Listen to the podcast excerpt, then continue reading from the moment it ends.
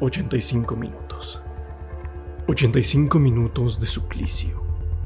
85 minutos de que la afición sufriera un calvario nuevamente a pies de los once blanquiazules. Todo pintaba para vivir la más oscura de las tardes. La espina clavada en el pecho por aquel de quien clamábamos sus hazañas. Un puyazo más para encender las almenas anunciando el fin del trayecto. El fin de una temporada destinada al olvido. Pero no fue casualidad que fuera domingo de resurrección. En el crepúsculo más tenebroso se avisó la primera luz del alba.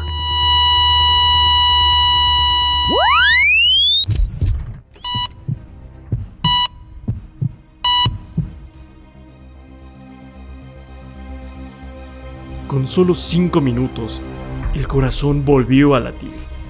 Emergió el grito tan ansiado del gol y con él la esperanza en un duelo que se veía hundido.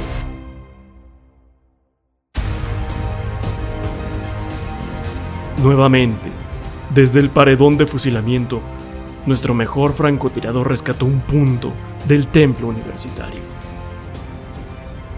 Sí, se resucitó ante el rival. Sin embargo, no fue una resurrección completa fue tan solo el tomar uno de los últimos maderos restantes para evitar el naufragio. Se vive para luchar un día más, pero el crédito se ha gastado, las vidas se han agotado. El margen de error se ha desvanecido en el horizonte auriazul. Es momento de soltar amarres, de unirse y mostrar que el equipo puede más que cualquiera de las individualidades. Es tiempo de luchar como si no hubiera mañana, porque simplemente no lo hay.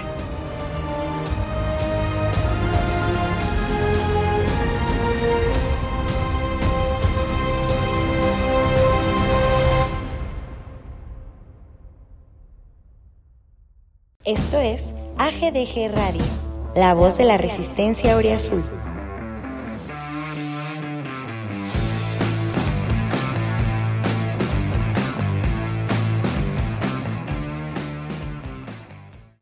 Hola, ¿cómo están amigos? Bienvenidos a GDG Radio. Eh, lunes, ¿qué día es hoy? 5 de abril, ¿no? lunes 5 de abril.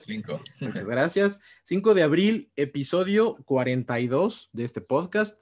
Este, el primer episodio de este mes. Así que empezaremos, como siempre, eh, presentando a mis compañeros que están hoy. Hoy, si no mal recuerdo, es un debut también. Ahorita me dice si no. Y además es este. Eh, pues un, regreso ahí con un par de, back to basics de este, así que va a estar bastante entretenido, espero. Y pues empiezo presentando a Jesús, ya lo conocen todos de Cantera en Rosa, eh, allá es este básico, lo, lo, creo que has estado en todas las emisiones, si no me equivoco, mi buen Jesús, pero pues acá creo que esta y tal vez por ahí la de la de la remontada, ¿no? o ya habías estado otra vez. Sí, John, gracias por, por la invitación. Eh, sí, en Cantar en Rosa, pues infaltable, pero acá sí, si, no me recuerdo, creo que nada más fue en la de la remontada, que ahí estuvimos todos, y no sé si en otra más, pero sí ya tenía un rato que no estaba acá, muy contento como siempre, aunque pues obviamente las, las condiciones este, del equipo pues no nos dan para, para estar con toda la euforia que, que acostumbra este podcast. Bueno, eso ya es una costumbre, tampoco es como nuevo. ya si nos remontamos ahí a varios partidos, nos tendríamos que ir hasta Mazatlán. Por ahí. imagínate venir desde el último episodio que estuve, que fue la remontada con toda la euforia, con toda la emoción, llegar a este donde le, rascamos ahí un punto a Pachuca, pues sí, sí cambia mucho, ¿no?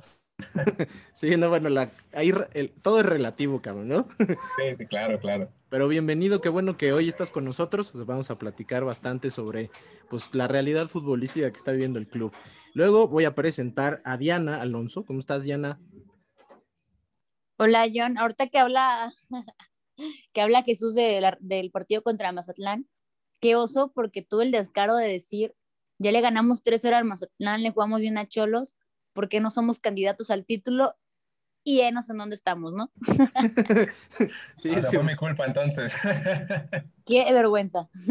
Aquí es, o sea, acuérdense también que en este podcast la mufa es, es un tema, es un tema histórico. Así que si ahora te tocó a ti, Jesús, pues tampoco te, te sientas mal, es normal. Sí, sí, nunca sabes a quién vas a mufar ni cuándo te toca ser el, el responsable. Es correcto, es correcto. Em, y bueno, voy a terminar las presentaciones para platicar. Este, ya vámonos directo al partido. Está con nosotros también eh, don Pambo Azteca, mi querido Ariel. Hermano, ¿cómo estás?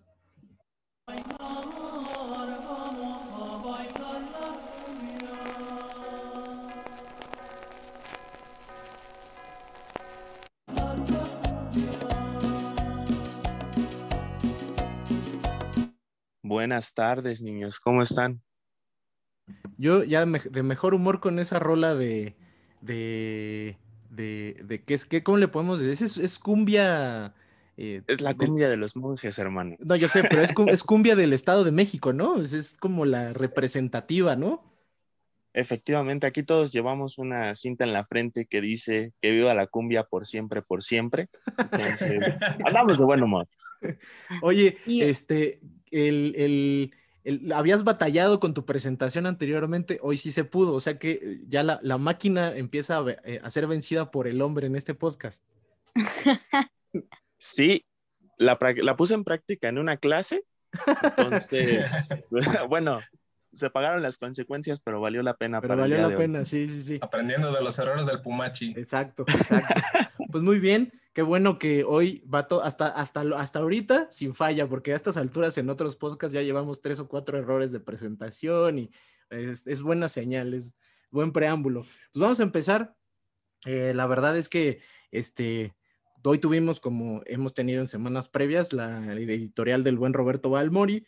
Eh, él, anda en un mood de, echarle para adelante, de que todavía hay posibilidades. Ayer al minuto 85 ya estábamos prácticamente eh, eh, pensando en, 2000, eh, en, la segunda mitad de 2021, pero pues este, la flor del profe Lilini, que el año pasado fue este, prácticamente la que nos mantuvo a lo largo de seis meses y hasta el final de la temporada, este, pues volvió a salir, a relucir y se empató el juego en el 94 Así que, este, pues cambia un poquito o mucho la realidad del club de cara a los, a los últimos partidos. Y sí, pues como él dice, ya no hay margen de maniobra. No había margen de maniobra, desde antes de este, desde este partido, pero ahora, este, pues ahora menos. Eh, el próximo partido será importantísimo contra un equipo que nosotros en, el, en, el, en estos eh, calendarios podríamos palomear como que son tres puntos que se podrían conseguir, pero con este equipo no se sabe. La verdad es que no podemos dar por sentado que se va a ganar un partido contra Necaxa en Aguascalientes, pero este, pues habrá público. Nos platicaba Jesús en la semana que se están movilizando las huestes de la Rebel para, de, obviamente de León, este, para, para poder estar por allá a ver qué pueden hacer. Este, bueno, pues eh, empezamos con el juego. Eh, empezamos contigo, Diana. ¿Cómo viste el partido de ayer? Bueno, pues, ¿qué, qué, qué se puede ver del partido de ayer? sí se vio una imagen un poco diferente durante el primer tiempo, pero diferente un poco en, que creo que fue más por lo que dejó de hacer Pachuca a, lo que está haciendo Pumas, porque de verdad es que Pumas en ofensiva no genera ocasiones realmente peligrosas. O sea, ya, ya no saben por dónde llegar. Este, de hecho, por ahí se toca el tema, este, ya se hicieron muy predecibles. Ya todos saben a qué juega Lilini o sea, el estilo de Lilini ya no sirve. O sea, ¿qué, ¿qué, es lo que está pasando? Que de verdad, durante, o sea, todo un primer tiempo, a pesar de haber dominado, donde suponen que tuviste el balón y todo, ¿cuántos tiros realmente tienes a portería? Este, ¿cuántas llegadas realmente dices, no manches, estuvieron a punto de meter gol? O sea, hasta ahorita nuestro goleador Dineno sí lleva cuatro goles, pero tres son de penal, oye. O sea, es, la única manera en la que, ha llegado Pumas a porterías. Me parece muy preocupante. Por ahí me sorprendió. Yo, pensé que iban a darle descanso a Johan, que venía de, sumar creo que el 97% de los minutos con el, la selección preolímpica. Este, de hecho, lo decían en la transmisión, ¿no? Que, que Pesolano le decía a su cuerpo técnico, oigan, Johan está cansado, por ahí es. se ve, se ve, se ve agotadísimo, por ahí es la, o sea, por ahí tenemos que entrar. Y me parece preocupante, o sea, yo sé que Pumas, a Pumas le urgía meter, tener, sumar puntos, pero arriesgar de esa manera, o sea, a Johan alguna lesión o algo parecido, pues no sé, me, me parece preocupante. Por ahí a Mozo sí lo sacaron. Yo creo que lo, yo creo que lo sacan por un tema de, de más de cansancio que por otra cosa, porque no era de sus peores juegos, lo estaba haciendo bien, a secas. Mm, me parece, no sé, extraño los, los movimientos por ahí, lo, lo comentaba para mí Fabio Álvarez, ahora sí de verdad es un estorbo total para el equipo, ¿no? O sea, cada que el, equipo va, va en contragolpe y el balón pasa por Fabio Álvarez, el contragolpe muere porque ahora es una constante de tomar la peor decisión, o sea, posible de verdad es que agarra el balón, levanta la cara, ve un movimiento buenísimo de cualquier jugador y lo, primero que hace siempre es girar al otro lado y dar el pase más infumable del mundo. Yo no sé cuál es el empeño de, seguir jugando con, un güey así. Después viene Dineno, que también hay que decirlo, o sea, a veces duele no, no, o sea, no hablar de tus ídolos, de las personas que, pues, de un jugador que pues, realmente cargó al equipo el torneo pasado, que sí, con su gol de penal ya llega a 20 goles con Pumas, pero oye, qué malo, o sea, qué, qué, qué malos partidos ha tenido, este, tratan de, de, desahogar con él, tratan de darle un balón a espaldas, este, le hacen movimientos, y de verdad de, de 10 balones que le dan, regresa dos buenos y pierde siete y solo le hacen una falta, o sea, está, está un poco perdido en, ese juego de espaldas, lo, lo, venía haciendo bien al principio de torneo y en algunos partidos en los que Charlie Charlie González había estado abierto por izquierda, pero para mí, no sé, es preocupante que, que de verdad no se ve ni una conexión, o sea, no, no se ve que puedan hilar pases, pareciera que son jugadores que nunca se, que no se conocen, que no juegan juntos. Yo digo, ¿qué, qué, qué es lo que se trabaja en la semana, no? O sea, cada vez se ve menos trabajo, cada vez se ven más ganas en, en redes sociales, en todo, pero yo no veo nada en el campo plasmado, o sea, dieron 10 minutos buenos en los que se dieron cuenta de lo que estaban dejando ir y recuperaron un empate que no sabe a nada, o sea, tenían que ganar. Ahí, se, me estaba yendo el micrófono. Este, ahí, por ejemplo, yo creo que un, tema generalizado es esa sensación de que el equipo cada vez, o sea, como que podríamos haber entendido a lo largo de estos primeros partidos, quizá, que había pretextos, ¿no? Lo físico, la pretemporada, varios temas así pero lo que es claro es que ha venido una curva descendente, sobre todo estos últimos. Este partido creo, que se, sale un poquito esa norma que vimos en el partido de, de, Juárez y, ese fútbol que ya surrealista, horrible, pero tampoco es un buen partido, con donde justo pareciera eso, un partido jornada 1, este, donde apare y que en donde además tuviste seis refuerzos que están empezando a conocer, porque a lo largo de pues, al menos 70 minutos eh, hay como una incapacidad de hacer cosas, ¿no? En el campo es frustrante, bastante frustrante. ¿Tú cómo viste el juego del Mao, eh, mi querido Ariel? Eh, la, verdad es que, digo, futbolísticamente cada vez tenemos menos cosas de qué hablar. Este, hasta es difícil, ¿no? digo, ya viéndolo de este lado, como querer sacar los temas, de repente hasta complicado. Pero, ¿cuál es tu lectura? Eh, ayer te leí un par de tweets tuyos. También creo que estás bastante, bastante de acuerdo con el tema de, Fabio Álvarez. Debe ser de los peores jugadores que nos ha tocado ver. Y, sobre todo yo creo que resaltando que ni siquiera cuando el equipo andaba bien, el equipo era determinante. yo, yo he escuchado a personas decir que sí lo fue, no sé qué vieron, pero la, realidad es que no, ¿no? ¿Cómo viste el juego de, de ayer contra Pachuca? Que además era un juego que pues de estos que le gusta a Pumas no, no ganar, ¿no? O sea, de estos donde su futuro depende de este partido prácticamente, o sea, cambiar como un poco la tendencia y no, no, sucede, ¿no? Pues sí, fue un, fue un partido bastante lamentable, sobre todo porque Pachuca parecía superior durante los últimos 45 minutos. Y es más por errores de ellos que por virtudes de Pumas que se consigue el empate. El tema de, Álvarez ya ya está de más, ¿no? Es un, es un cadáver, ya estarlo pateando es un poco innecesario y creo que, que es culpa de la directiva completamente. Yo no culpo tanto a Fabio Álvarez como a la directiva que tomó la pésima decisión. Y en el caso de, de Saucedo, por ejemplo, que ayer entró y fue de lo más rescatable, pues creo que con esos jugadores todavía vale la pena tener un poquito de paciencia sobre todo si te garantizan eso, entrar, ser eh, un poco vertiginosos, de repente aparecer un gol, una asistencia, provocar un penal, algo diferente. Con Fabio Álvarez no pasa, lo sientan, lo vuelven a poner, lo vuelven a sentar, lo vuelven a poner, y el tipo nunca, nunca ha terminado por responder.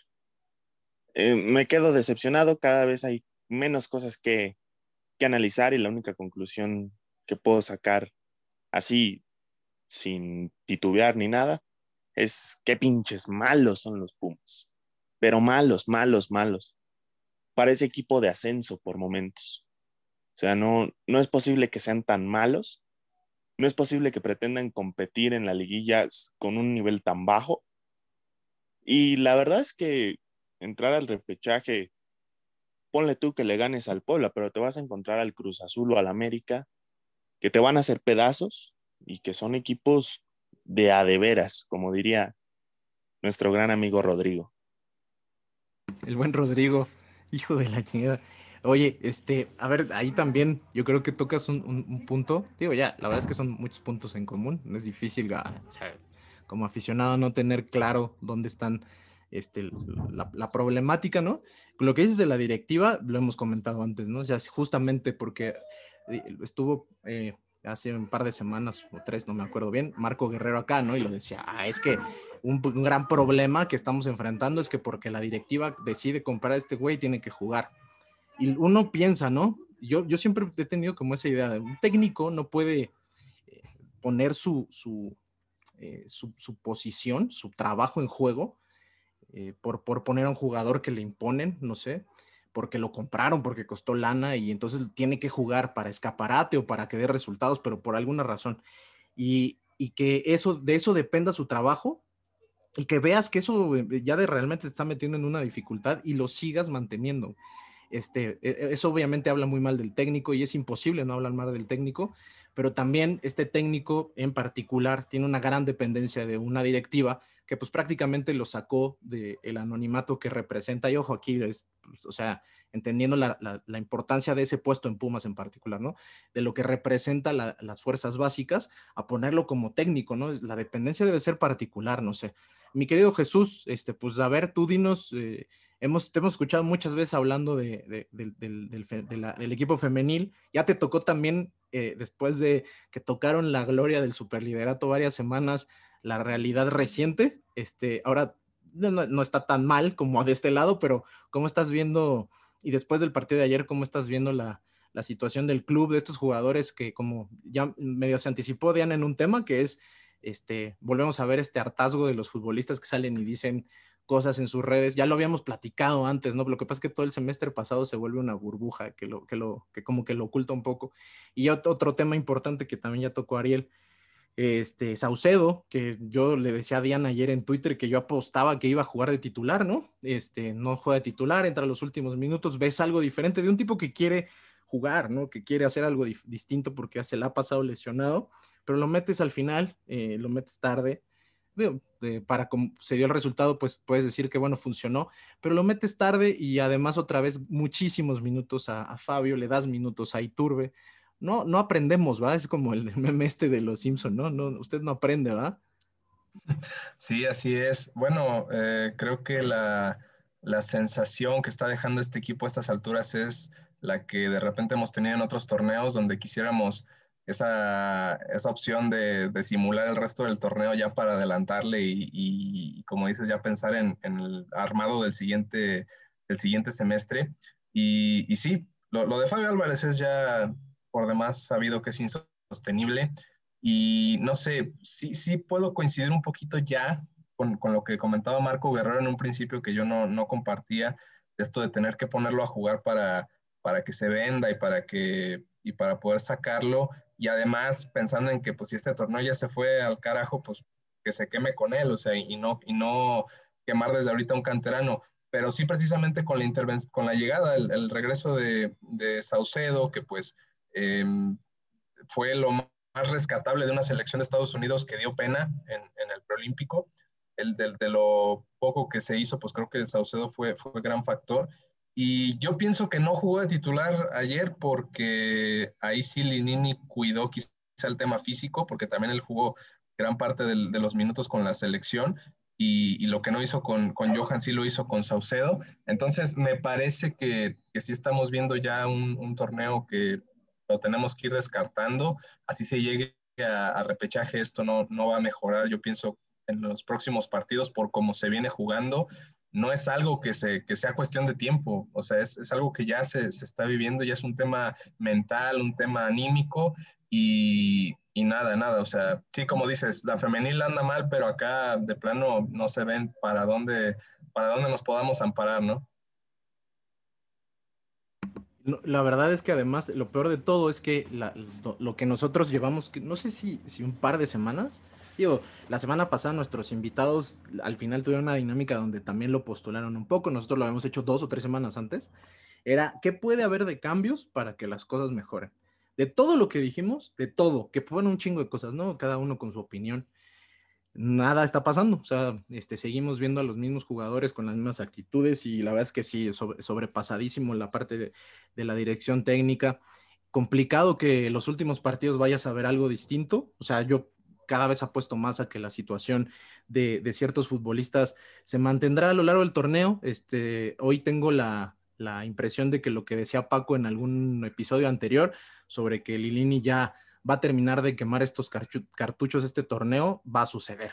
Lo que sí creo que sería lamentable y que Ariel, este, sé que eh, una parte perversa de mi querido Ariel está esperando un 6-1 en una liguilla con cosas como la que estamos viendo este torneo, eh, bueno, este cierre de torneo sobre todo y, con algunos partidos en particular que han sido este, lo más bajo que se ha visto futbolísticamente de Puma recientemente, puede darse, ¿no? Y qué, difícil sería reponerse de otro putazo de esos, no sé cómo vean ustedes. Eh, no, no, no lo, no lo sueñes. Digo, ni siquiera tenemos que ir a la liguilla, puede pasar en la última jornada perfectamente.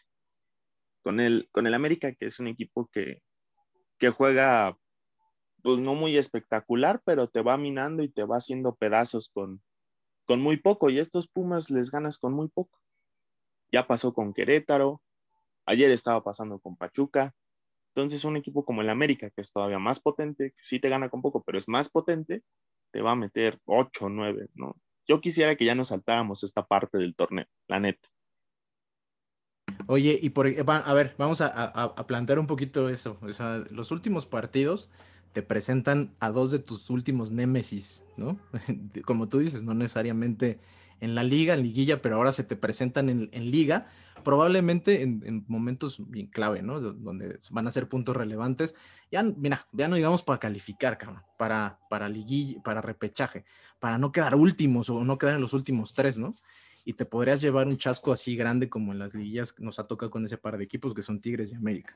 ¿Ustedes cómo ven esos juegos? Ah, yo creo que ah, el seguimiento a algunos otros equipos, no sé qué tanto, este, Diana sé que ve muchos partidos, este, eh, Ariel igual lo tiene que hacer porque tiene su bambola azteca y si no, mal se vería. Jesús. La Jesús supongo que también, pero hemos visto, han visto América, América es efectivo, América no es espectacular, pero es efectivo. Tigres es un equipo que está jugando muy mal. Yo ayer vi el partido con Querétaro, juega muy mal, pero al 89 se encuentra el gol con el que termina ganando el partido y a cobrar y se va a terminar metiendo a repechaje. ¿Cómo ven esos partidos? Y no olvidar que los que quedan por ahí, que no son equipos que a lo mejor nos, de entrada nos dan ese miedito como cuando le dicen Mufasa en el Rey León, ¿no? No, no te da el miedo de entrada, pero eh, toparte con, que, con, con, con el Puebla como viene o con el Necaxa hambreado como viene, tampoco es garantía, ¿no? Entonces, ¿cómo ven estos partidos que restan? La verdad es que, ¿a qué debe salir a jugar Pumas ahora? La verdad es que salir a no perder, salir a buscar ganar. Lilini ayer dice en la conferencia de prensa que no sé si escucharon, pero este, pues prácticamente es volver a lo mismo, que la garra no nos va a salvar siempre, pero pues futbolísticamente no se nota que vaya a haber ningún cambio porque no ha habido hasta ahora. Entonces, estos partidos que vienen, ¿cómo, cómo, cómo debería jugar los Pumas? Ya con, con la realidad que estamos viendo, la neta, ¿no? O sea, eh, independientemente de puntos, independientemente de aspiraciones, la realidad de cada uno de los futbolistas hoy nos da para ver una realidad particular, ¿no? Entonces, ¿cómo ven esto? Si quieres, ahora empiezo contigo, Jesús, y, le damos. Sí, bueno, eh, no sé ustedes, pero yo ahorita le, ahorita le tengo más miedo a Puebla que al mismo América. Eh, viene en una situación más favorable y como dices, América está siendo práctico, Solari no se está eh, arriesgando con su esquema de juego y, y aún así yo pienso que quisiera pensar que tanto contra Tigres como contra América Pumas puede salir en un mismo mood que ante Cruz Azul, que, que salga queriendo este, jugar de una forma distinta a lo que hemos estado viendo, que, que si no gana, pues por lo menos muestre que, que, quiso ganar. Y, y, ante Necaxa creo que sí, la obligación es ganar como sea y, y no debería de tener mayor problema porque Necaxa de plano sí no, no, no da una y, y, ahí sí pienso que no, no deberíamos tener mayor bronca, pero ante Tigres y América sí me imagino un, un, escenario similar que ante Cruz Azul, aunque obviamente esto ya puede, puede cambiar conforme a las, a las circunstancias en las que lleguen, sobre todo ante América, si llegan ya sin posibilidades de, de calificar a, repechaje o, o algo más, pues quizá la, la, cosa se complique, pero, pero chance y, y si, y, si con el triunfo ante América se meten a, a, repesca y siguen en la lucha, pues puede que, que el ánimo les, les consiga, eh, les permita ganar.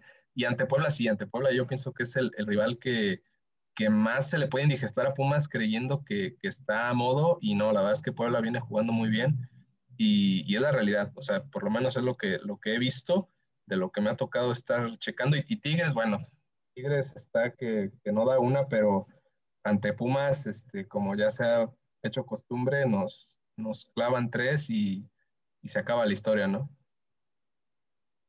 Sí, es que digo, al final el, el, el, el tema de, muchas veces lo que nos toca hacer por acá es tratar de, de mantener cierto nivel de realismo. A veces pues nos gana el tema de afición pero ahorita es bien complicado, güey. Ahorita estabas, ahorita que fuiste repasando partido por partido, y yo, yo la verdad es que no, o sea, no veo hoy dónde, y no sé si, que estoy casi seguro que, que fue Diana quien lo comentó, y ahorita voy con ella. Eh, uno ve a esos equipos que uno puede decir, bueno, línea por línea, no, no lucen superiores, pero han jugado mejor y hay futbolistas que tienen hoy y que hacen mucho más diferencia que Pumas, o que los de Pumas. O sea, vamos, el caso más, más representativo hoy puede ser Puebla, ¿no? Este, puede uno nombrar a cinco o seis futbolistas de ese equipo que están teniendo un torneo bastante destacado. Y en cambio de este lado, híjole, no sé, o sea, la verdad es que ni, ni siquiera Talavera por ahí, este, es, es, bien difícil. Bueno, lo de Johan creo que se destaca, salvo este, este tema que estoy, estoy acuerdo con Diana, la parte física.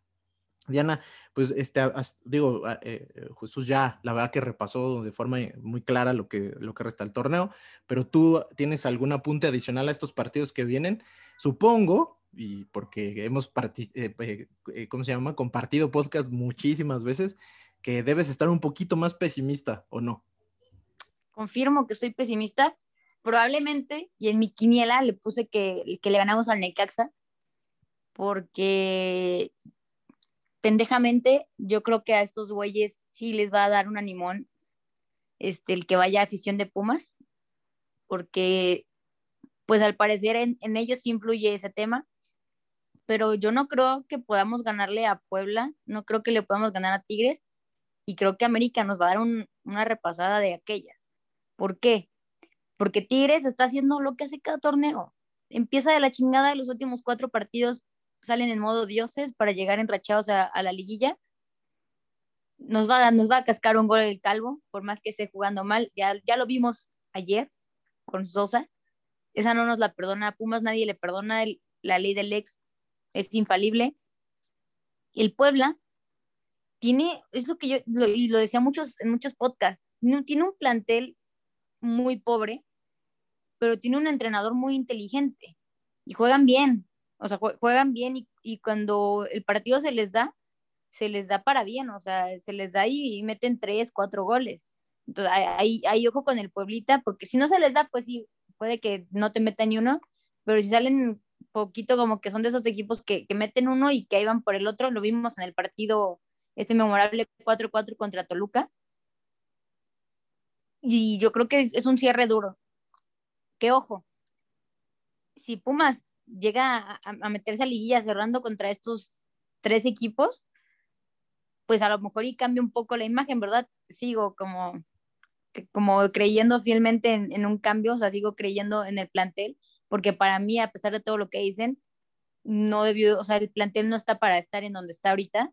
Para mí, con unos debidos cambios, como ya sentar a Fabio Álvarez, que para, para mí que Saucedo juegue ya de titular, que te puede dar una imagen diferente del equipo, puede cambiar algo, ¿no? Entonces, no sé, mi, mi parte lógica me dice, chale, nos vamos a ir, vamos a acabar el torneo con 15, 16 puntos y mi parte este, optimista y mi corazón puma me dice, vamos, si se ganan 3 de 4 y nos metemos, pero no sé, creo que ni, ni siquiera ganando 3 de 4 te metes a liguilla, está al repechaje, entonces pues no sé, está, está perro. Es que eso, eso que justo eso que acabas de decir ahorita, ahora es, ya no ni siquiera influye que venga el subidón anímico, que, que estos güeyes se, se, se envalentonen porque empataron en el último minuto y que aparte como están encabronadísimos porque la afición no los apoya porque somos bien malos, porque no somos los aficionados de verdad, Saldiva, con, e, con esa filosofía saldivaresca, este, que, sacaran así la casta, ya ni siquiera depende de eso, ¿no? O sea, estaba viendo antes de empezar la tabla y a ver, aquí está Ariel, que supongo que esta debe ser tu especialidad, mi querido hermano. ¿Qué, qué, necesita Pumas, güey? O sea, este, arriba de Pumas están equipos que yo estaba viendo y creo que difícilmente no van a sumar. Y es más, uno ve abajo y también creo que puede por ahí haber alguno, alguno de esos equipos que, que, se le termine trepando. Entonces, este, ese, ese que, se ve cercano, sí, son tres puntos ahí de, Tigres, este, eh, pero, pero la realidad es que hoy depende de que arriba no sumen equipos que, a ver, está Tigres que como ya dijimos, tiende a tener este, esta mejoría de cierre de torneo para clasificarse y hasta salir campeón esta pachuga que viene en esta tendencia de subida. Entonces, ¿tú cómo ves? Este, la verdad es que hay, ahora, ahora depender de combinaciones para el repechaje, sí ya está bien jodido, ¿no, güey? Un poco, sobre todo porque el torneo es, es demasiado, pero demasiado mediocre. Eh, del noveno lugar, que es León, a Pumas, pues hay cuatro puntos de diferencia. Se puede remontar en dos jornadas, imagínate. El, gran conflicto con universidad pues, es que no tiene, no tiene un plantel vasto como si tienen otros equipos, no tiene siquiera un once que, tú digas, este es el, equipo que vamos a sacar y con el que vamos a luchar hasta el final del torneo. Yo los veo perdiendo hasta con el Necaxa, imagínate cómo está la, la situación, ¿no? El Necaxa que ya se ve más ordenadito, que ya se ve con una con una nueva dinámica. Memo, Memo Vázquez siempre corrige bien a sus equipos de inicio, que le dio mucho, mucha batalla al América, cosa que me sorprendió bastante. Obviamente no le vamos a ganar al Puebla. El Puebla es, es un equipo que anda muy bien y que con el momento en el que anda Ormeño, con el que anda eh, Omar Fernández, pues no, no tenemos dos jugadores como esos. Y definitivamente con Tigres y con América, pues no va a pasar va a pasar lo de siempre, vaya, no nos van a pasar por encima. Pumas está muy cerca del repechaje, sí, bendita Liga MX que permite que, equipos mediocres puedan entrar, pero pues está cerca estadísticamente, pero futbolísticamente está muy lejos todavía. Eh, para mí la liga es de dos, te lo digo ahora que he tenido que echarme la Liga MX de manera continua. La liga es de dos, va a ser la final Cruz Azul América, pero sí me gustaría que Universidad, ya lo digo de corazón, Universidad se meta a los cuartos de final y sea un equipo competitivo. La realidad me indica otra cosa, no van a, no van a ser el equipo competitivo que esperamos, y por ahí pueden quedar entre el lugar 15 y 18. Es el pronóstico pesimista. O sea, muy pesimista. O sea, imagínate volver a ser satanero. Ya tiene un rato que, que, no, que no teníamos que, que sentir esa sensación que de verdad es bien jodido. Porque ya, ya, ya, ya estando en estas situaciones, hasta es difícil como, como tratar de defender puntos, ¿no? Cada, o sea, empezamos el torneo, yo creo que es algo que me doy cuenta, eh, incluso seguía yo defendiendo mucho el tema del torneo pasado y conforme ha ido avanzando este torneo me cuesta trabajo incluso mantener esa postura que tenía el torneo pasado. Es que cayeron en muchas contradicciones. Sí, exacto, güey. El, tema de los jóvenes, va a jugar el mejor y, y, Lilini solito se fue comiendo, solito, solito, solito. Y, si le van a dar crédito, le tienen que armar otro equipo y el señor tiene que ponerse a, ver cuáles son las opciones más económicas. Evidentemente, pues no te pueden traer a Guiñac. Si se te va dinero, no te van a traer a Guiñac. Pero te pueden traer un delantero que te cumpla más o menos como Ormeño, como el Cuate Sepúlveda, no sé, busca refacciones de todos lados y, no sé, pone mejor el filtro para que tengas a los mejores jugadores de la sub-20, de la sub-17 de Tabasco a tus órdenes y que puedan hacer la pretemporada contigo. Eso sería lo importante para Lilini. Y yo espero que lo haga. Por eso para mí este torneo ya se acabó. Y, sabes qué pretextos de planeación como este torneo sí tenías, que, nosotros digo, sabemos que tiende a pasar esto mucho en este equipo, que el equipo tiende a pasar de un buen torneo a uno muy malo, ¿no? Pero ahora tenías estos pretextos de planeación, diciembre, enero, no hubo vacaciones, no hubo pretemporada y tal. En, este, en esta lectura de un torneo que a estas alturas ya se ve prácticamente perdido y, y, que la realidad es que por el nivel de fútbol que muestras, debería estar bien consciente que está perdido. La planeación debe empezar, debe haber empezado hace 15 días, ¿no? O sea, hace 20 días de lo que viene. Este, y, en esa planeación, eh, y aquí me gustaría, antes de pasar a la, sección de preguntas de la gente que ya estoy preparando por acá, me gustaría que habíamos, fuimos eh, en, un momento dado eh, uno de los canales o de los grupos que, que creo que se decantó un poco más a la parte de, bueno, ya es momento de que muchos canteranos tengan más minutos. Y, este, y ahora, la verdad es que no sé, yo al menos yo no siento que haya tanta eh, posibilidad de ver esto al cierre del torneo. Y, a ver cómo lo ven ustedes. Y, a ver, ahorita empezamos a, dar la palabra. Tabasco está jugando bien mal, por ejemplo, donde había que a lo mejor echar mano de la defensa, eh, es lo que yo creo veo más endeble de ese equipo. No he podido tener el seguimiento de sub-20, pero también es un equipo que no termina por levantar eh, y, recientemente incluso ha recibido muchos goles.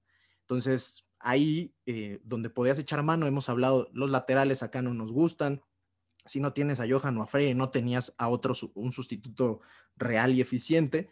Pero luego volteas y tampoco es que haya muchas opciones ya cuando uno es un poco más crítico o cuando se va un poquito esta sensación de optimismo generalizado. Este, estamos en la misma postura que estábamos hace un mes o hace un poco más de, de, mucho más minutos a canteranos, eh, nombres, eh, cada vez como que es más complicado en, temas de hacer una selección. Yo estoy claro, y eso creo que todos vamos a estar de acuerdo, en que es preferible ver a algún futbolista eh, que no sea Fabio Álvarez. Estoy claro en eso. Ahora, ¿qué opciones reales tenemos hoy? Hoy, este, que sí que pudieran utilizarse de cierre el torneo, cuando ya la verdad es que también el torneo te va a dar poco y, a lo mejor sería bueno pensar más bien en estos futbolistas como una planeación hacia el futuro. ¿Cómo ves, Diana? O sea, este, tú estás muy pendiente de, la parte de Tabasco, ¿cómo has visto el desenvolvimiento de esos futbolistas que en algún momento les pusimos palomita y hoy es difícil quizá este, verlos con, con una proyección tan clara, ¿no? Sí, primero que nada, y como tema aclaratorio, yo siempre les dije que los laterales de Pumas Tabasco eran más mierda que los que estaníamos acá en el primer equipo, que por ahí no les vieran. Para mí la máquina reina tampoco tiene nivel para llegar en algún momento al primer equipo. Al único que sí le veo posibilidades está el Chihuahua Barragán. Para mí, así he tenido un, poco de errores, pero para mí es bueno y acompañado de, de Johan o de Freire, yo creo que puede, podría hacer bien las cosas, ¿no? Porque sí es diferente tener un, al, al lado a alguien de, de, ¿cómo, no sé cómo decirlo, o sea, bueno, alguien que tenga experiencia, que te pueda aportar esa parte de liderazgo, a, tener tú que ser líder, ¿no? A, tan pronta edad y pues de un equipo que sí ha estado batallando con el cambio de director técnico. Después eh, entramos a medio campo. De hecho, no sé si se han fijado que, que Galindo ha estado convocado últimamente con el primer equipo. Lo viene haciendo muy bien. No es un Eric, no es un Eric Lira, ni está cerca de quitarle la posición a Eric Lira, pero para mí sí trae un mejor nivel que Leo López, o sea, si en, algún dado caso no lo queremos o Lira tendrá que estar cansado o algo así, entrar a Galindo no creo que desentonaría mucho a, lo que es Pumas actualmente. Pero realmente, o sea, hablando tú en cuestiones de ataque, también saben lo que pienso de la Cobra. Para mí la Cobra ya no tiene, ya llegó a su techo, para mí ya no tiene más crecimiento. Ya lo notamos, ya ni siquiera en Pumas Tabasco ha podido brillar pero hay, hay jugadores que, que, Pumas Tabasco hacen muy bien las cosas, como es Cobian, este, que, que tiene talento que Ahora un poco por darle preferencia a los que sí son canteranos de Pumas, lo están relegando a una posición que no era la suya, pero hemos visto también minutos de, de Marco García, tanto en Pumas Tabasco como en la sub-20, donde es un güey que es diferente, ¿no? Que lo demostró ya en los pocos minutos que tuvo con el primer equipo antes de lesionarse y que lo demuestra ahora en, las dos diferentes categorías, con goles, con pases que son los diferentes, este, pues esos, esos, son, los jugadores que, que, que, te pueden llamar la atención de, de un Pumas Tabasco y lo hemos dicho siempre, no es que vayan a ser todos y, y no es que necesitamos que Pumas Tabasco quede campeón de la Liga de Expansión, simplemente que, que te exporten dos jugadores ya es mucho decir, ¿no? Porque tampoco es que quieras subir a 10 jugadores de una y tener banca de canteranos, porque pues tampoco se, se trata eso de tener una banca llena de inexperiencia, porque pues es realmente lo que tienes ahora, pero sí es un, es un, un lugar donde jugadores como Angelito García pueden tomar minutos y de cara a después de mostrar algo en el primer equipo y tener oportunidades, podría ser un equipo en el que para mí lo ideal sería en verano traer un lateral izquierdo y mandar a Jero a que se termine de foguear a, Pumas Tabasco, porque no le dieron oportunidad de, de tener ese, ese relevo, ¿no? O sea, de, de ganarse su lugar por su talento, simplemente fue de ya no tenemos a nadie más, vas para allá y te tiro, a, te tiro ahí la responsabilidad de todo porque es el único lateral que tengo. Si quiero hacer algo, tienen que ser experimentos. Para mí ese sería ideal. Y es un equipo de fogueo. Digo, para mí, nombres a destacar, mm, así de primera nada más te puedo decir Galindo, Cobian, Enano García y para mí Ángel García es más de primer equipo, pero también por ahí metería Angelito. Y, y, lo de Marco García también, eh, lo, lo, ah, para nosotros ha sido tema recurrente, no, no, no se ha dado eso de que de que empiece ya a tener eh, por lo menos apariciones en el primer equipo. ¿Quién, sabe? O sea, no, no, sé si es un tema ya de esperar al otro torneo. Probablemente, porque te digo, no sé si, si, este güey le quiera mover hoy mucho a lo que hoy tiene y por, prefiere ya morirse con la suya. Es también muy, muy típico de técnicos, sobre todo sudamericanos, ¿no? Pero bueno, eh, sí, pues coincido sobre todo en la parte ofensiva. Atrás la verdad es que este, está de terror lo que, lo que se ve en Pumas, ¿no? Hasta, hasta en la parte de porteros, está cabrón. Eh, eh, eh, decías ahorita sobre, sobre, por ejemplo, los centrales, ¿no? Reina y Barragán. A mí tampoco Reina me, me gusta, la verdad es que se me hace un tipo, eh, un picolín guapo, o sea, fuerte y va a todas, pero la realidad es que no le veo mucho. Barragán le había visto buenos partidos al principio de la temporada, de hecho, un poco con temas sub-20 anteriormente y eso pero de repente empecé a ver estos juegos de Tabasco y no mames, los errores de este güey están costando puntos, no sé si hay un, un punto ahí de presión, le dieron el gafete, quién sabe, pero es complicado hoy voltear a ver este, en la baraja donde pareciera que hoy hay más necesidades de repente, ¿no? ¿Tú cómo ves, eh, Jesús, en, el tema de, opciones para, para, para minutos de cantera?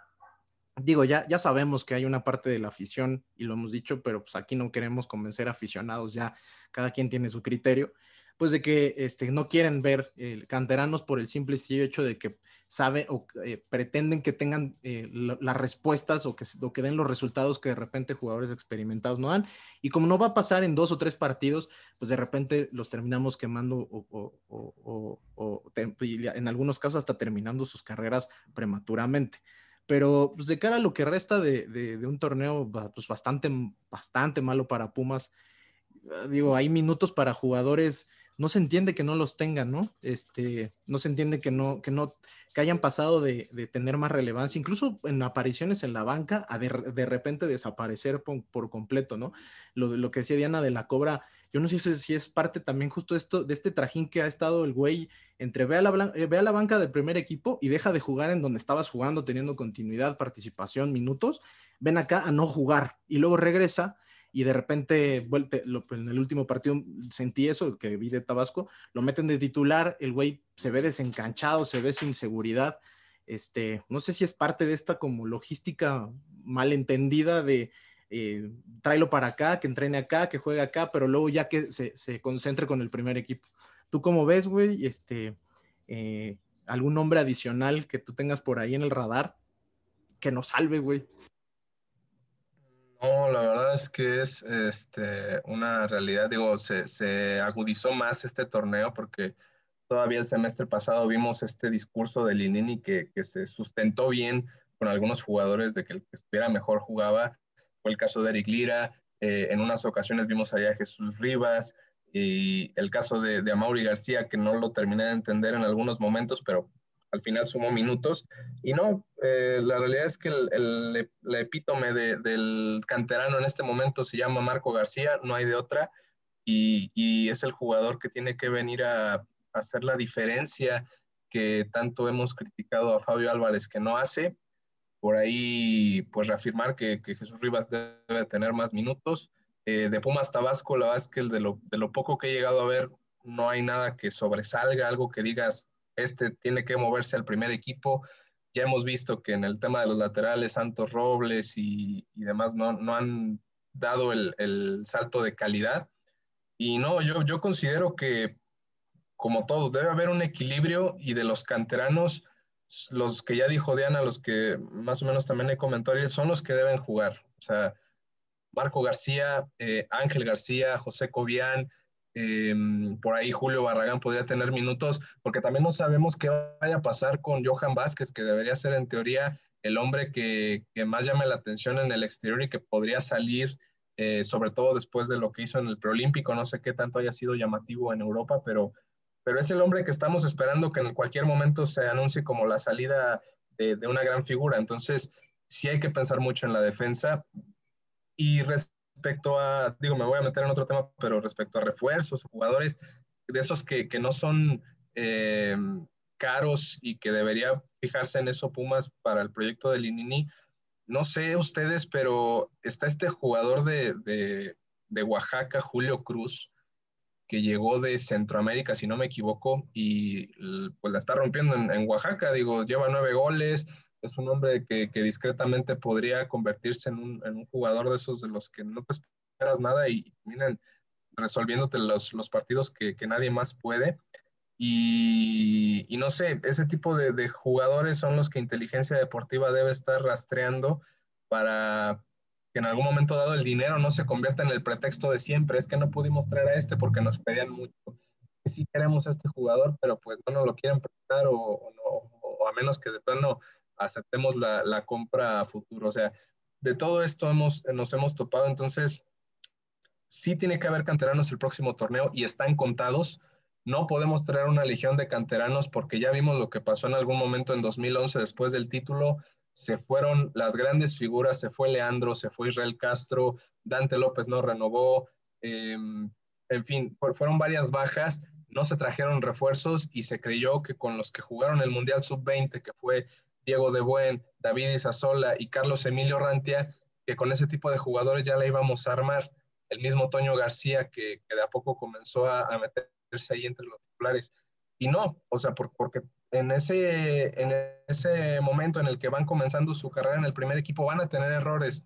Y si son varios los canteranos, pues más marcados van a ser estos errores. Entonces, sí se debe considerar traer refuerzos, más si, si llega a haber salidas de jugadores importantes pero en la cantera no los vas a encontrar a todos. O sea, tenemos que volver a, este, a esta situación que, que manejó Linini al principio de su, de su carrera como entrenador, que es sí darles la confianza, pero tienen que estar arropados a fuerzas. O sea, no, no los puedes echar al, al, al, ruedo así nada más con lo que tienes y, y pensar realmente cuáles de los jugadores que tienes ahorita van a salir y te van a generar dinero y ese dinero saber darle una eficiencia, o sea, tráete dos, tres refuerzos, este, todos no van a ser de, primera línea, pero, pero sí tienes que traer con, mayor inteligencia, o sea, lo que, lo que vivimos este torneo sí va de la mano con el, el hecho de que no hubo tiempo de planeación después de la final y que no hubo tiempo de recuperación física, pero este torneo que, que los, que los directivos deben estar conscientes que ya se está perdiendo y que deben hacerse a la idea de que quizá no se va a trascender y que no se va a trascender, pues ya empezar a planear que sigue. O sea, no es malo eh, querer eh, adelantarse un poco, es, es, es obligatorio y, y, sí aceptar que este torneo ya se, se está yendo y, y, en cuestión de un par de semanas que seguramente se va a ir. Y, coincides con Diana en la parte de refuerzos, que eh, yo en la pregunta no, no lo decía, pero por, no sé, a lo mejor lo, lo vi en mi cabeza, pero es que sí, o sea, este equipo sin refuerzos y con la base de hoy, pensando en que es más probable que se vayan jugadores, ¿no? Este, digo, yo no lo quiero, toco madera, porque sin Johan, sin dinero, entiendo que pueden estar en mal momento, de ojo, ¿no? Pero creo que son, son, son aciertos de los pocos aciertos recientes en, en cuanto a, a, a, jugadores que han llegado. Eh, tendrías que balancear nuevamente en posiciones y sabemos que pues, no van a llegar cinco o seis jugadores, ¿no? O sea, es, es, algo que acá no, no pasa y cuando pasa, pues es cuando lo, eh, llegaban un par y lo complementabas con Panchos Dutaris, con Diegos Lagos, ¿no? Y esas chingaderas que jugaban tres minutos, ¿no? Entonces, la verdad es que es que sí, la parte de refuerzos yo, yo la tengo bien clara. Por ahí salieron estos rumores de ecuatorianos en ciertas posiciones, una a la lateral izquierda. O sea, la verdad es que yo hoy tengo mucho más dudas en la inteligencia deportiva de lo que tenía al principio del torneo y me preocupa que el, del que el planteamiento hacia lo que viene, este, pues vuelva a poner a Pumas en, en, estas, en este punto de un torneo bueno por dos muy malos y volvemos a toda esta lectura de un equipo que no, que no termina por ser trascendente otra vez, ¿no? Eh, tú seguramente... Y, y, que, ¿cómo no puedes poner entre, o sea, entre dicha el, la inteligencia deportiva de Pumas? Si hay equipos como Atlético de San Luis, que en su momento trajo a jugadores como Nicolás Ibáñez y a Germán Berterame para el ascenso. A Batalini, por ejemplo, ahora, ¿no? A Batalini ahora sin dinero, ¿eh? Porque, o sea, fue un mercado en el que trajo muchos jugadores, pero no, no pagan mucho, no tienen dinero, están más preocupados por, por las multas. Luego está un, Puebla que tiene jugadores como, como Mar Fernández, que también Necaxa, ¿cómo, cómo fichan, no? ¿Cuánto les costó a ellos traer a Carlos González? Cuando en su momento trajeron a, a Puch, en su momento trajeron a Dávila. Son jugadores que, no les costaron, pero los, los escutieron bien, o sea, los, los vieron, son jugadores que, que, tienen algo diferente y los traen, ¿no? E, eso es lo que uno esperaría de un equipo como Pumas, que empiece a hacer las cosas bien de esa manera. Y, y no, no van a traer grandes fichajes, no es cantidad, tampoco que se vayan a alocar con cantidad. Se va Iturbe, ya súper seguro. Yo no creo que vayan a, a, comprar a Wale. Probablemente Johan va a salir con una buena, una buena oferta. Por ahí van a tener que tener cuidado, ¿no? O, deja salir a Johan o deja salir a Dineno. No, no, no puedes dejar salir a dos de tus figuras y pues a partir de ahí reforzarte. Este, realmente jugadores que puedan tomar un, un papel fundamental en el primer, en el primer equipo como titulares que veas ahorita en la banca o, fuera. Para mí el único que, que está en, en, esa carta es, es el enano. Para mí, por, por la banda derecha, aunque yo sé que a nadie le gusta a Carlos Gutiérrez, pues se puede decir que la tienes cubierta, ¿no? Con Guti, con Angelito, y pues por ahí buscar un extremo izquierdo. Y no veo descabellado que Sosa termine contrato y que llegue como a Chucho le gusta gratis, ¿no? Eh, esa la tenías guardada, la quería sacar aquí. Claro, desde hace rato la estoy pensando y ya deberíamos estar todos mandándole mensaje a, Sosa, regresa por favor, regresa por favor. Pensé que ibas a decir a Paco Vázquez para que lo siga, este, para que lo siga escauteando. no, sí, sí, o sea, o sea, es que eso, eso, la verdad es que lo del scouting en Pumas, de verdad, ¿cuánto tiempo tiene que, que, que, que en el balance podemos decir que se hace bien? O sea, normalmente tenemos un par de cosas positivas por un par de cosas que son muy malas, ¿no? O sea, el, scouting en Pumas se ha centrado mucho también, yo creo que por el, tema económico, en la liga, o sea, porque no salir a las otras ligas, ahora no sé si el COVID también fue un tema, seguro, pero, o sea, creo que es lo que les está empezando costando, eh, les está costando trabajo hacer, ¿no? Tener esas visorías que en ligas como la sudamericana son importantísimas este, y que se nota que no está sucediendo, ¿no? Eh, Ariel, tú qué, a ver, tú eres este, seguramente de los que más nombres nos puede dar de fichajes. Hay mucho tema eh, relevante en cuanto se puede hacer. Y, es importante tomar en cuenta que, a ver, este, mucho de esto es puro wishful thinking, queremos que lleguen jugadores, pero también entendemos la realidad del club este, jugadores buenos, bonitos y baratos, prestados si se puede, que estén terminando contrato, es como la máxima de este equipo, ¿no? Si se hacen de recursos con lo que, lo que creemos todos que puede suceder, incluso en el mismo verano, Johan este, o, o el caso de Dineno que tiene un contrato de plazo, pero pues ya tiene ofertas, o, a Johan que lo acabas de extender y que pues ya también está, está saliendo todo este tema de lo que se ha, este, ha ganado de valor su carta. seguramente por ahí puede venir el clásico, necesitábamos recursos, sanear finanzas y esos recursos podríamos verlos en jugadores de, fuera y retomo un poco la, pregunta original. ¿Tú ves ahí la posibilidad de que pudiéramos tener algo de, de, cantera relevante de cierre de torneo y sobre todo para empezar el siguiente o nos quedamos con solamente el enano García, güey? De cierre de torneo yo creo que ya no va a haber nada. Lilini se va a morir con la suya como, como buen sudamericano. Yo no meto en, una, en un estereotipo a los sudamericanos, pero suele pasar. Para la próxima temporada, pues de Tabasco nada más puedo decirte cuatro. García, que es en el que más esperanzas tenemos. Eh, por ahí Barragán, que también me, agradó bastante. Te puedo hablar de Ángel García, que es, pues, ha tenido sus minutos, pero mm, todavía le falta tiempo, le falta algo de tiempo. Y Cobian, que es otro que también necesita un poquito más de tiempo, y con la salida de Iturbe y muy probablemente la de Fabio Álvarez, porque yo dudo que vaya a continuar, pues va a tener ahí una, una posibilidad, sobre todo si Saucedo se regresa a la MLS, que también es otra, otra posibilidad. Nombres para reforzar a Pumas, pues se me ocurre Misael Domínguez por izquierda, Alexis Gutiérrez en el medio campo, Ronaldo Prieto, que juega como lateral izquierdo en Santos. se me ocurre por ahí eh, como delantero Kioto, un hondureño que anda muy bien en la MLS. Se me ocurre, no lo sé, Ángel Sepúlveda. Se me ocurre mm, Ortega, Jared Ortega, que en Toluca no ha hecho nada, que no lo están usando prácticamente. Bueno, hasta, hasta revivir a, a Víctor Sosa, ¿no? Que sería otra, otra buena opción, sobre todo porque esa clase de oportunidades no las puedes dejar ir porque ya te pasó con Zambuesa que no quisiste ir por él porque al parecer cobraba muy caro. Entonces esas pues son las opciones que he pensado en este corto tiempo. Algo que ha hecho muy bien la, directiva de, Pumas, la actual directiva, es, entender que es un equipo cascajero. Te agarro a Talavera, a Waller a préstamo, este, te traigo a Johan que no estaba haciendo nada en Rayados, agarro a Fabio que no estaba haciendo nada en la MLS y pueden ir conformando un equipo con ese tipo de jugadores. No me parece tan mala idea, pero tampoco es lo ideal.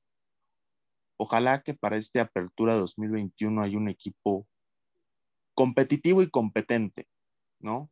Que es lo, más importante, porque muchas veces las malas decisiones también ocurren dentro del campo.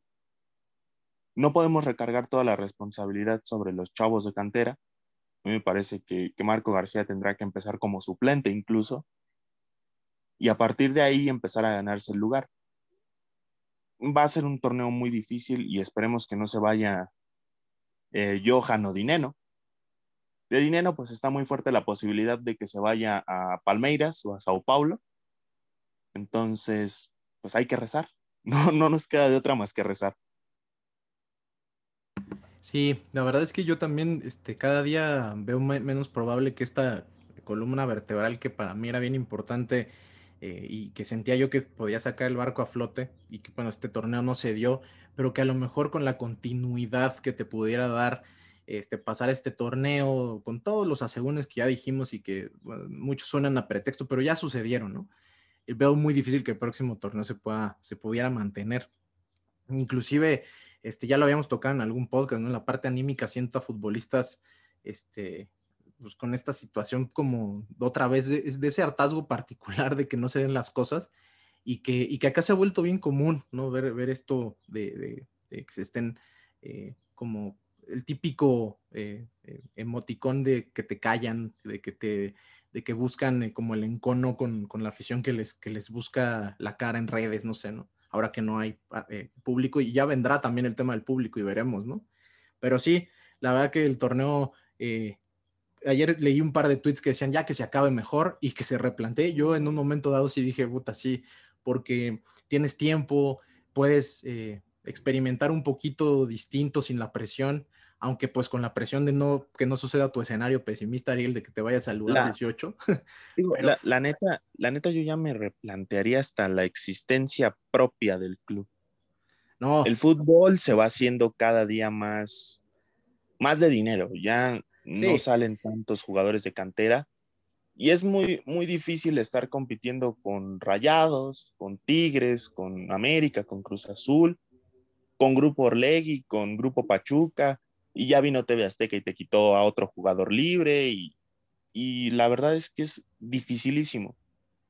Tiene que haber un cambio en el modelo sí o sí. Sí, sí, sí. No vamos a poder subsistir. De, de esta manera, no. No, no, yo, yo eh, creo que ahondamos, no sé si, estuviste en esos capítulos que, creo que no, e, es inevitable tocar ese tema en el futuro próximo, ¿no? O sea, el modelo eh, y todo el tema eh, que hasta el cansancio podemos repetir de la no inversión, el patronato, ya es un tema que hasta pierde como, se repite tantas veces que pierde como la sustancia, pero es cierto, o sea, de ahí viene el problema principal.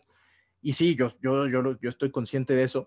Incluso en esta, este, este, este esta ideología nueva del fútbol norteamericano, de, unificarse con MLS, ¿cómo puedes competir, güey? No, puedes competir. O sea, esa es una realidad. Si cada vez te cuesta más competir aquí, este, ahorita que eh, nombraste equipos, dijiste la mitad de la liga. O sea, cuando tú hablas de Grupo Pachuca y de Grupo Orlegui, pues ahí van cuatro los dos regios son otros dos, este, los, los Cruz Azul y América son otros dos, y ya te aventaste casi a la mitad de la liga. No o sea, la mitad de la liga siempre nos hará estar entre la, la medianía de equipos con, con, potencial económico, con potencial de hacer refuerzos, de ganarlos, ¿no? En un mercado este, hipotético de, de, ambos encontramos a un buen futbolista, bueno, pues ellos tienen más recursos. Y eso este, es, es parte de la competencia previa donde no estamos ganando. Eso, eso este, lo tengo bien claro. Obviamente cuando dices, bueno, replantear la, la existencia del club, este, bueno, obviamente a mí me parece que es algo que, que, está muy, por, muy, muy lejos de una realidad próxima, pero en, el fútbol moderno, estos equipos que, que, que se aferran a, a, un tema este, completamente extemporáneo, eh, tienden a, perder relevancia y, eso ha pasado en Europa y ha pasado en, Sudamérica, ¿no? Y, este, y pues no estamos exentos de que suceda y será muy triste cada vez ser más, eh, o sea, cada vez dedicar, e, este, este, esta temporada del podcast es, es una reflexión que, que, es clara. Hemos tenido que replantearnos todo esto. ¿Debe haber canteranos? No. ¿Cuáles? Debemos que tener refuerzos, la inteligencia deportiva, el técnico, los jugadores dentro del club. O sea, tenemos pequeñas victorias, pero un chingo de derrotas. O sea, firmar a Johan, pero después pensar que lo vas a vender en verano, ¿no? O sea, es claramente un tema estructural, no es un tema eh, coyuntural, ¿no? Hasta pasó este torneo, pero el próximo estaremos mejor, no. Es cierto que el próximo, pensar que, y lo dijo Diana en algún episodio anterior, pensar que acabando este torneo ya estamos libres de problemas y empezamos el próximo de cero. No, empezamos en negativo y vamos a tener que escalar porque este equipo está en esa situación que tiene que ir contra corriente, ¿no?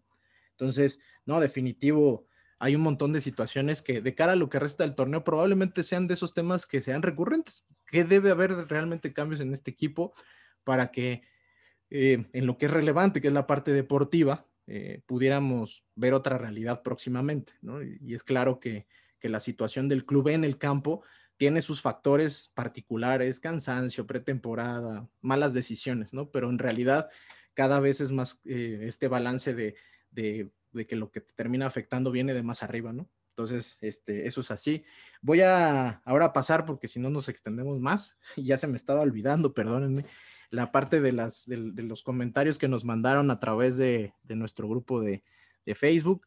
Este, eh, tenemos cuatro, cuatro, comentarios de la gente que nos sigue. Voy a empezar con el de Santiago Saavedra, que nos mandó, eh, lo dividió en, dos. Vamos a empezar con, con, un, con el primero y luego reproduzco el segundo pedacito que se le fue seguramente por ahí. Hola a todos, les saluda Chaguiño de aquí de Monterrey. Pues un resultado que en otras condiciones sería eh, razón de orgullo, realmente está de risa, da risa porque es lo que ha sido este equipo, este torneo. Soy de los que quisiera que las cuatro jornadas que quedan se vea algo distinto, que salgan a morirse en la raya, como aquel, aquella remontada, y que de alguna manera dé un poco más de ilusión eh, hacia un repechaje. Sin embargo, no podemos esperar que en cuatro juegos se haga lo que se ha dejado de hacer, y menos porque ahí siguen alineando los jugadores que, que ya no deberían estar. Entonces, hay que ver qué pasa, ¿no? Porque como quiera ahí vamos a estar apoyando, viendo los partidos y esperando que suceda lo mejor y, y exigir a la directiva para que se tomen bien las decisiones hacia el otro año. Me excedí un poco, a ver si no me cortan. Saludos a todos y vamos a darle. Nada, te cortamos, mi querido Chaguiño, pero ahorita que escuchaba, estaba escuchando su, audio, todo el podcast que hoy tuvimos, si lo hubiéramos resumido ese minuto que mandó, ahí estaba, ¿no? Este, algo que le quisieran eh, comentar, alguno, este, sobre, sobre su opinión. La neta, la neta es que de repente sí uno se aburre de perder siempre y con este equipo ya, ya está pasa, ya se están pasando de la raya otra cosa, también la chingada liga es un asco. Qué difícil es ver la Liga MX por lo aburrida que es. Ahora sí te, estás pasando aceite, güey. No, no, no, horrible, horrible. Es de las peores ligas que he visto, la neta. Es mucho más competitivo el Championship de, de la, que es la segunda división inglesa, que esta porquería de liga. Ver al Mazatlán, al Juárez, al San Luis, es la peor experiencia de la vida. Y yo pensaba que los Pumas eran aburridos, a lo mejor es porque nada más los veía ellos. Oye, y luego, y luego ves, este, o sea, te, acostumbras a dejar de ver los partidos y te pierdes un 4-4 del, Toluca-Puebla, ¿no? Por tener esta idea de que no mames, o sea, Toluca-Puebla va a ser un pinche 0-0 y luego ya terminas de ver y dices, ah, o sea, Los garbanzos de a libra, güey. Sí, sí, sí, exactamente. Sí, la verdad. Me, me, acuerdo de, o sea, con este cierre de torneo y, y específicamente por el Puebla, me acuerdo del clausura 2017, malamente, porque ahí también eh, a estas alturas, en ese momento el, torneo ya no pintaba bien, pero cerrábamos con rivales como Veracruz, el mismo Puebla, que decíamos, bueno, si les ganamos y todo, podemos hacer algo. En ese momento se perdió 2-0 con Veracruz en CU, cosa que no pasaba en años. Y luego eh, al cierre contra Puebla, este, por ahí Emilio Rantia salió en un, gran momento que le permitió eh, asistir a, un gol ahí a favor de su equipo y ya después de ahí brincó al América el cabrón. Entonces imagínate cómo estuvo ese, ese torneo para Orrante y para el Puebla. Entonces no sé, no quisiera pensar que el torneo cierre así, ¿no? Que, aunque tenemos ese mínimo, ese ápice de esperanza, eh, nos van a terminar eh, vacunando los, los cuatro rivales que faltan. Oye, ahorita estaba pensando que cuando planteas eso, ¿no? Que no es la única vez que ha pasado, ahí está acordándonos del penal de, de Malcorra con Juárez. O sea, este, me acordé el torneo pasado, la bandera esta de luchar contra lo imposible y vencer. Normalmente Pumas tiene más un tema de enfrentarte con lo muy posible y cagarla, ¿no? Es como, güey, la verdad, siempre que tienes esto así en tus manos, ahí es tuyo, solo tienes que pues, hacer un poquito más. A Pumas le anota el que no anota en años, pierde con el que no había, el que no había ganado en meses, el técnico que está. contra el mismo, contra el mismo Necaxa el torneo pasado no, no, no nos dábamos ya ese partido por ganado y acabamos empatando la silla de última. Aquella, aquella este, barrida de Fabio Álvarez al minuto, no sé, 10, nos quedamos con 10 todo el partido, ¿no? Sí, no, no, bueno. Ahí se fue para abajo el cabrón. Sí, no sé, es un tema que, que, yo no sé cómo aguantamos. O sea, si no se están drogando, eh, en general como aficionados con otra cosa, que aguante, güey. La neta, uno porque graba podcast y eso, pero ustedes qué chingada necesidad, la neta. Vamos con el segundo eh, comentario de, Diego Maldonado. A ver, ahí les va. Hola amigos de Al Grito de Goya, les habla su amigo José Diego desde las tierras del gran Johan Vázquez, desde tierra sonorense. En base a lo que vimos eh, este domingo en el partido contra Pachuca, no sé qué tan probable pudiera ser, pero yo creo que tener una alineación con un solo 9 que es Dineno, darle la oportunidad a Sebastián Saucedo en la banda izquierda, después del partido que tuvo el domingo y después del preolímpico, las oportunidades que tuvo, mantener a Gutiérrez y poner a Facundo Waller en la posición de Fabio atrás del 9, teniendo a Eric Lira y a Bigón conformando el mediocampo. Eh, ¿Qué tan buenas oportunidades pudiéramos tener en los próximos juegos que vienen? Un saludo a todos y espero la estén pasando muy bien. A ver ahí, de Diana Alonso, ¿algo que decir a este planteamiento táctico? Para mí es lo ideal, solo que yo creo que Bigón es el que debería de jugar detrás del delantero, porque como contención el cabrón no da una. Lo que mejor se le da es pisar poquito el área. Más atrás todos sabemos que el güey es intrascendente, invisible. Ni siquiera te das cuenta que está ahí con Lira. Lira tiene que hacer todo defensivamente. Y poniendo a Waller poquito atrás y, pues el mismo Lini lo dijo, para él Waller tiene las condiciones que, las mismas condiciones que, que Leo López, que sacarte poquito el limpio el balón y ayudar un poco defensivamente, ¿no? Entonces para mí no estaría mal este, verlo, podrías verlo hasta, hasta como dos interiores, ¿no? Este, este Bigón por derecha, Facundo por izquierda como interiores, pero un poco más libre Bigón. Para mí eso sería lo ideal porque la verdad es que, híjole, lo de Gaby Torres es, desgastante para el jugador, venía de dar una, temporada, una temporada de ensueño, este, con, con, razón nos odian los panameños, llegó a un equipo que, que no da una, que, que, no se encuentra y llegó como una decisión incorrecta de, de la directiva de traer un delantero para ver si podías regresar a tu estilo de juego como el que tenías con Carlos González, pero traes un delantero que tiene las mismas condiciones que, dinero, o sea, no trajiste a un Carlos González, trajiste otro dinero, y ahí, ahí, ahí sí se notaba mucho que se estorbaban, que, que no le nacía mucho, no sé, no, no se acomodó, este, entonces, para mí lo, lo, ideal es jugarte con un solo delantero, y pues, dado el caso de que no tienes más en, el, en la banca, pues yo creo que lo que mejor podría, lo que mejor podrías mandar sería así, y, seguir con, ya tienes a Iturbe, puedes juntarlo igual los últimos 20, 25 minutos, porque también hay que decir que ayer Iturbe no se vio mal. Y Iturbe se ve mal cuando juega de titular, porque el cabrón no tiene aire, el cabrón no corre, y pues, poniéndolo unos minutitos, minutitos y que pueda dar su desgaste al final, creo que es lo que mejor se le ve a, a Iturbe. Y Fabio, pues que se vaya a su casa, ¿no? A echarse un asadito o algo así y que deje que los verdaderos futbolistas hagan su chamba ahí en el campo. Oye, el pedo es que si se hace un asado muy bueno, no se va a ir. Ojo ahí, porque y acuérdate que tenemos ese tema de los asados acá. va a ser un asado con, con todo, el, todo el equipo de Pumas, ¿verdad? Tienes razón. Mejor no. Eso, el, eso capaz de llevarle carne echada a perder con tal de que le salga mal el pinche asado y mandarlo. Sí. El siguiente torneo es Capitán Fabio Álvarez y se avienta un buen asado.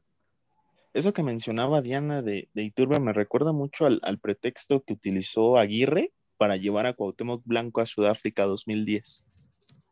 Que es, ponlo en unos minutitos, que tenga dos, tres destellos de talento, una cuautemiña, eh, que grite o haga algo, ¿no? Pero ahí, ahí están las dimensiones. Cuauhtémoc Blanco está por encima de, de Iturbe.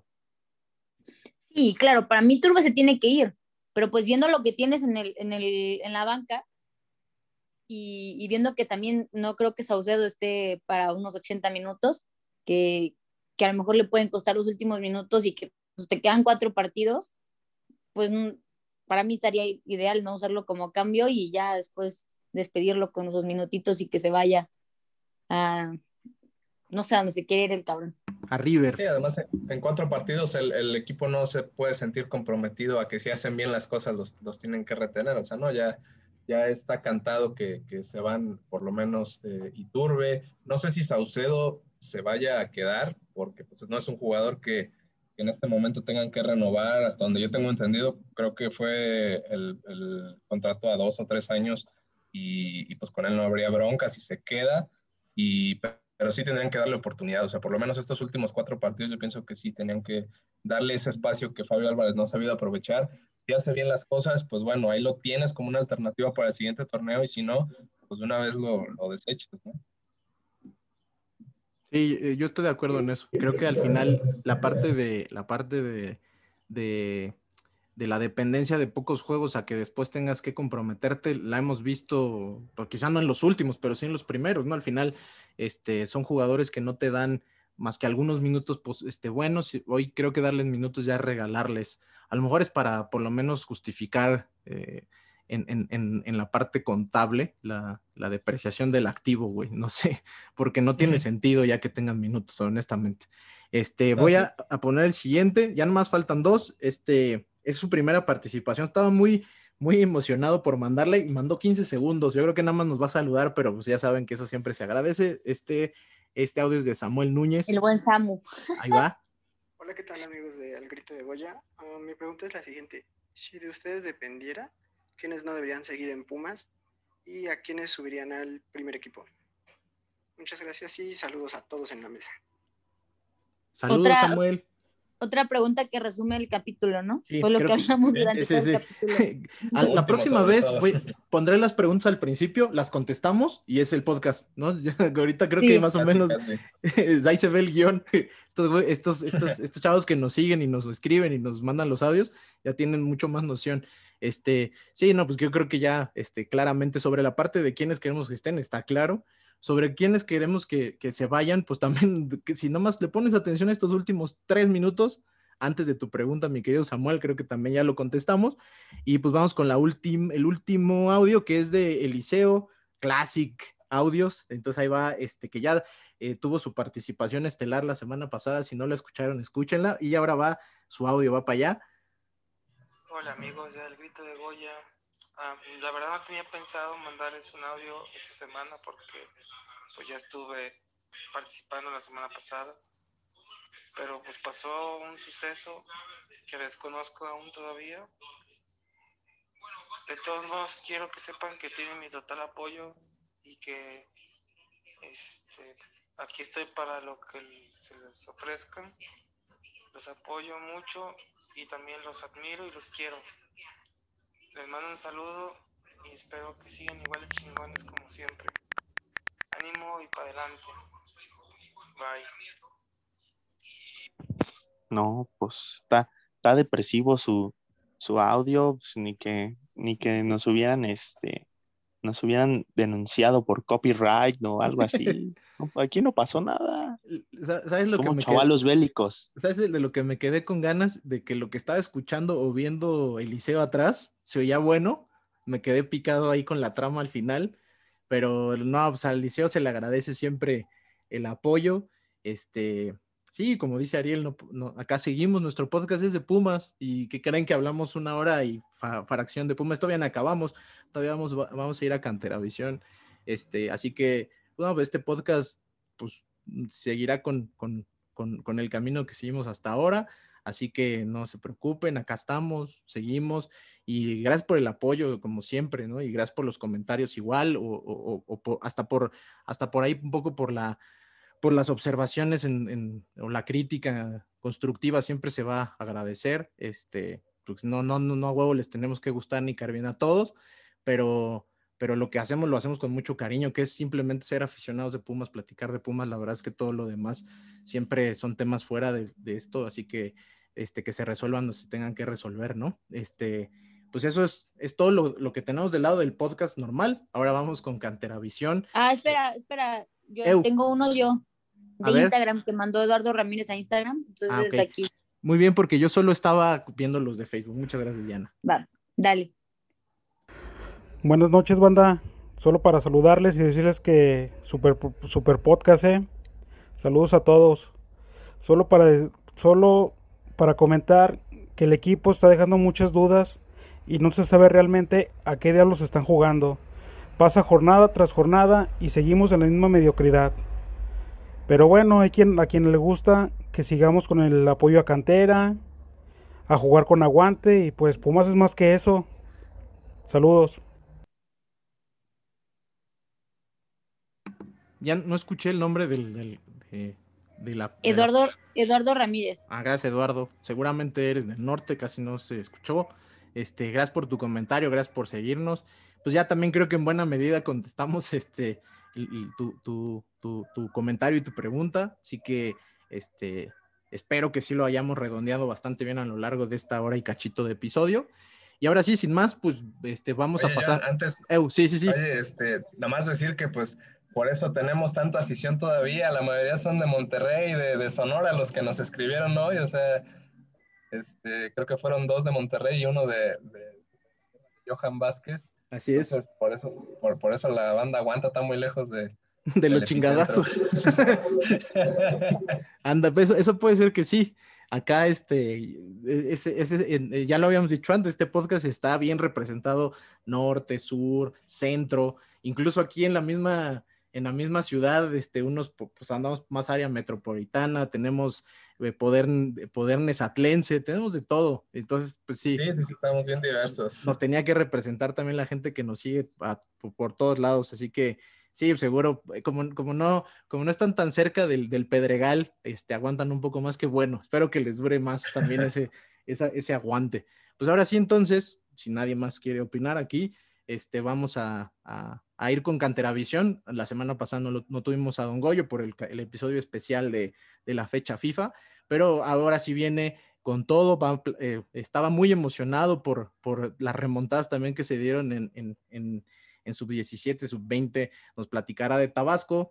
Esta sección sé que muchos la siguen porque son muy fans de Don Goyo y su, y su, y su tema eh, de, cantera y de, todo el seguimiento que hace semana con semana. Así que vamos con él.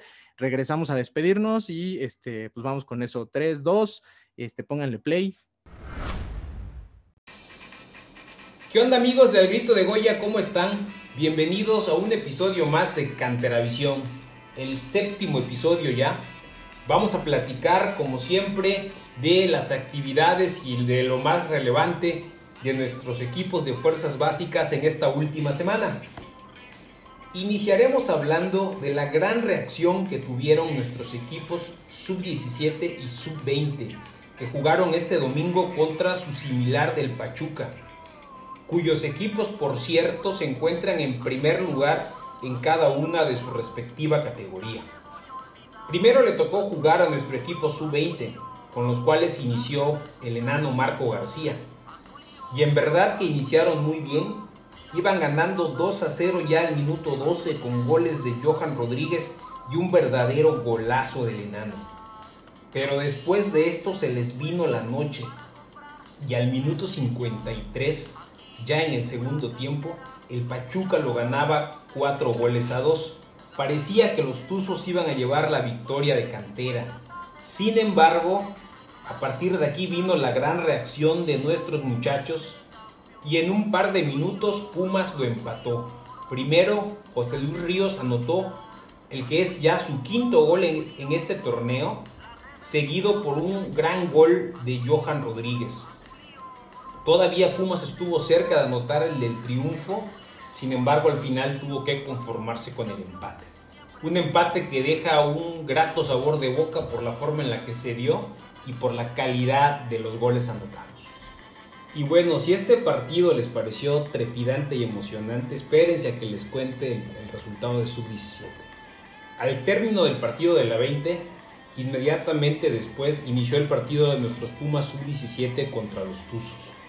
Y nuestros muchachos iniciaron de maravilla, con gol de vestidor al minuto 2 anotado por el Ferra González.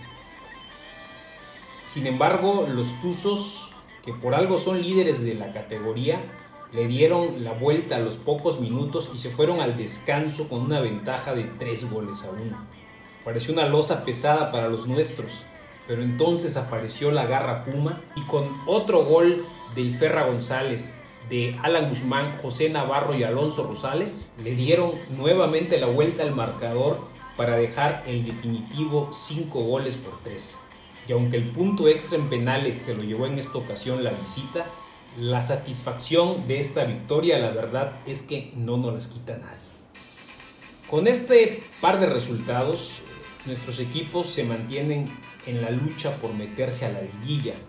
La sub-20 se ubica en el lugar número 12, a 4 puntos del lugar 8. Recordemos que en esta categoría no hay, en estas dos categorías no hay juegos de repechaje mientras que la sub-17 se ubica en el sexto puesto. Quedan cuatro partidos aún por disputar que serán a matar o morir para nuestros jóvenes jugadores, que esperemos se logren meter ambos a la liguilla. Como les comentábamos, ambos partidos se jugaron en Cantera 2 y fueron transmitidos a través de las redes sociales del club. Si quieren disfrutar de estos emocionantes regresos, dense una vuelta por el Facebook Live de Pumas y denle play a estos partidos. En verdad que valen la pena. Para terminar el tema de resultados, vamos a platicar de los alicaídos Pumas Tabasco. Caray, que después de habernos eh, regalado un trepidante triunfo de tres goles a dos ante Tlaxcala, cuando pensábamos que ya este equipo levantaba y se encaminaba a pelear los primeros lugares de la liga de expansión, les tocó regresar a jugar a Villahermosa. Ya sabemos cómo se complica esta cancha para nuestro equipo de la, de la liga de expansión.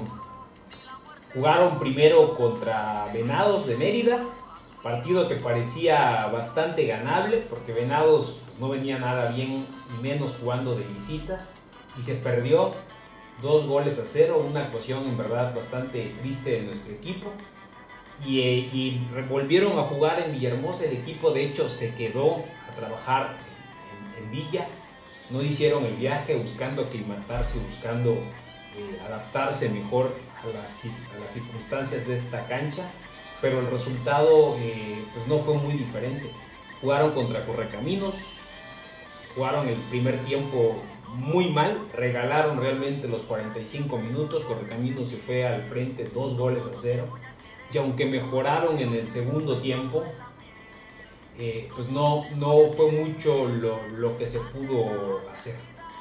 De destacar eh, en estos partidos el, el, accionar de Omar Islas, que nuevamente es el jugador eh, más destacado de este equipo, fue el que anotó el gol del, el, el gol del descuento contra Correcaminos. Y fuera de eso, poco más que destacar, la verdad. Alex Pérez estuvo haciendo movimientos en la defensa, donde en el último partido estuvo en la banca el capitán Julio Barragán, del que también les hemos hablado por acá, que déjenme decirles, es un jugador, un joven que ha estado cometiendo errores particularmente en este torneo, pero pues no perdamos de vista eso, que para eso está Tabasco precisamente. La intención es que jóvenes como Barragán, que tienen apenas 20 años, esas equivocaciones las cometan, las cometan acá y ese aprendizaje y esa experiencia pues la puedan tener en esta categoría y, y puedan llegar al primer equipo de una mejor forma y, y con ya más, y ya más curtidos, ¿no?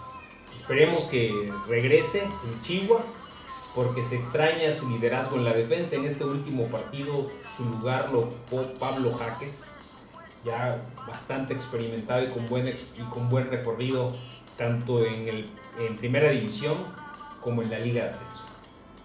Pues a pesar de la derrota, nuestros Pumas Tabasco eh, se ubican en zona de, de liguilla, están en la, cuarta, en octava posición.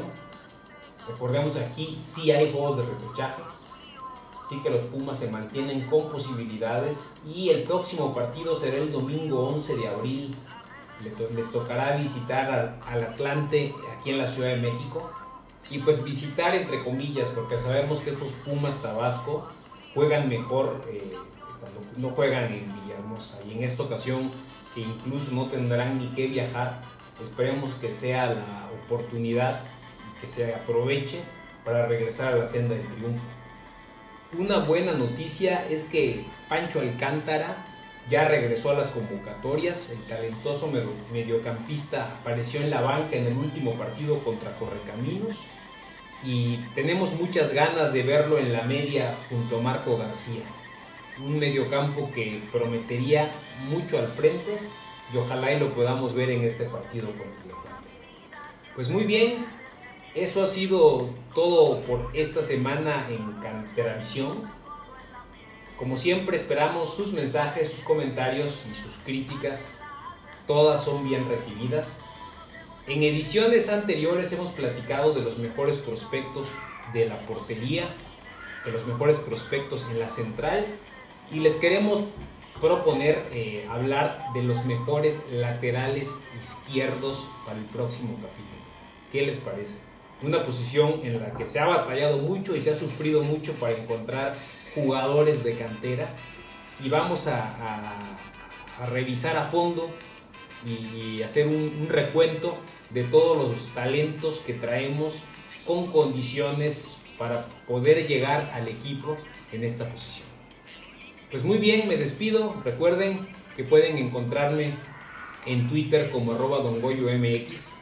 Les mando un fuerte abrazo a todos y espero que nos veamos pronto la próxima semana por este mismo canal. Abrazo.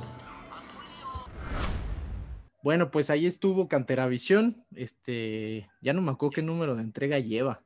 La verdad, estaba ahorita me quise decir la quinta entrega, creo que sí. Este, si no que me corrija el buen Don Goyo, pero ahí está. Este, pues bueno, con eso terminamos el podcast de esta semana. Gracias por, por, el apoyo, como siempre, gracias por seguirnos. No se olviden de compartirlo, este, de comentarlo y sobre todo de, de escucharlo. Este, sabemos que el ánimo del equipo está bajo, los resultados no se dan y pues mucho de lo que generan estos podcasts de, fútbol, sobre todo cuando son de un equipo, pues va muy de la mano con lo que el equipo está haciendo. Este, pero bueno, si siguen con nosotros echando bilis, haciendo catarsis, eso es ganancia, así que pues, yo como siempre les agradezco su preferencia y este, pues me despido. Eh, muchas gracias por estar con nosotros, mi querido Jesús. Bienvenido, este, seguramente la primera vez de muchas al podcast de AGBG Radio. Al contrario, John, muchísimas gracias y sí, esperamos estar aquí más seguido. Mi querida Diana, pues bueno, este, como siempre, eh, digo, tú eres eh, el podcast, y así que te agradezco mucho que estés por acá. Inevitable. Eres inevitable como Thanos. Este, y Ariel, eh, muchas gracias también. Sé que ya estás este, entre tu proyecto y esto, pero siempre nos dedicas este, este tiempo de estar y te agradezco mucho que estés con nosotros este lunes.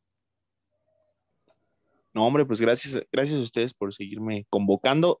Ahí vayan a Pambo la Azteca, dense una vuelta, hay contenido variado. Y ya me quejo de otros equipos, no nada más de los Pumas. Eso es bueno. para todos. Eh, con razón hoy te escucho más feliz porque ya generalizaste el pedo, ya no te tienes que concentrar en un solo lugar, güey. Sí, ya, ya es mandar a chingar a su madre a 18 equipos y a una liga de ascenso, ¿no? Ya es otra cosa. Ándale, sí. Eh, es buena idea, güey. Yo no sé por qué no la estamos haciendo. Próximamente AGDG se convertirá en Liga MX Radio y así tiramos hate en general, no nos emputaríamos tanto. Muchas gracias, Ariel. Y pues bueno, muchas gracias a todos. Y ya saben que cuando está Ariel, hay despedida. Yo les agradezco, ya saben que, que este, si me quieren seguir, no sé por qué lo quisieran hacer, pero John Zuluaga 26 en Twitter.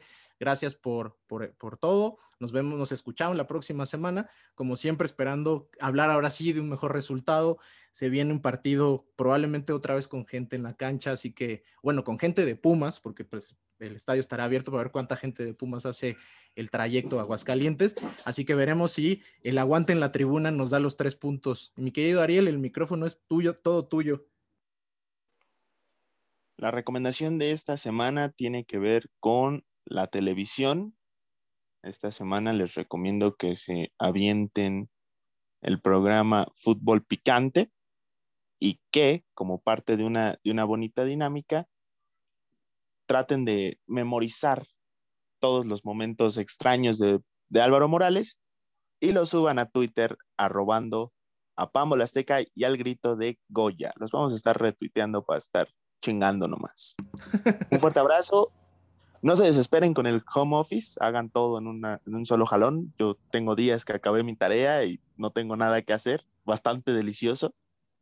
Y bueno, gracias por estar en el grito de Goya una vez más los queremos harto, harto.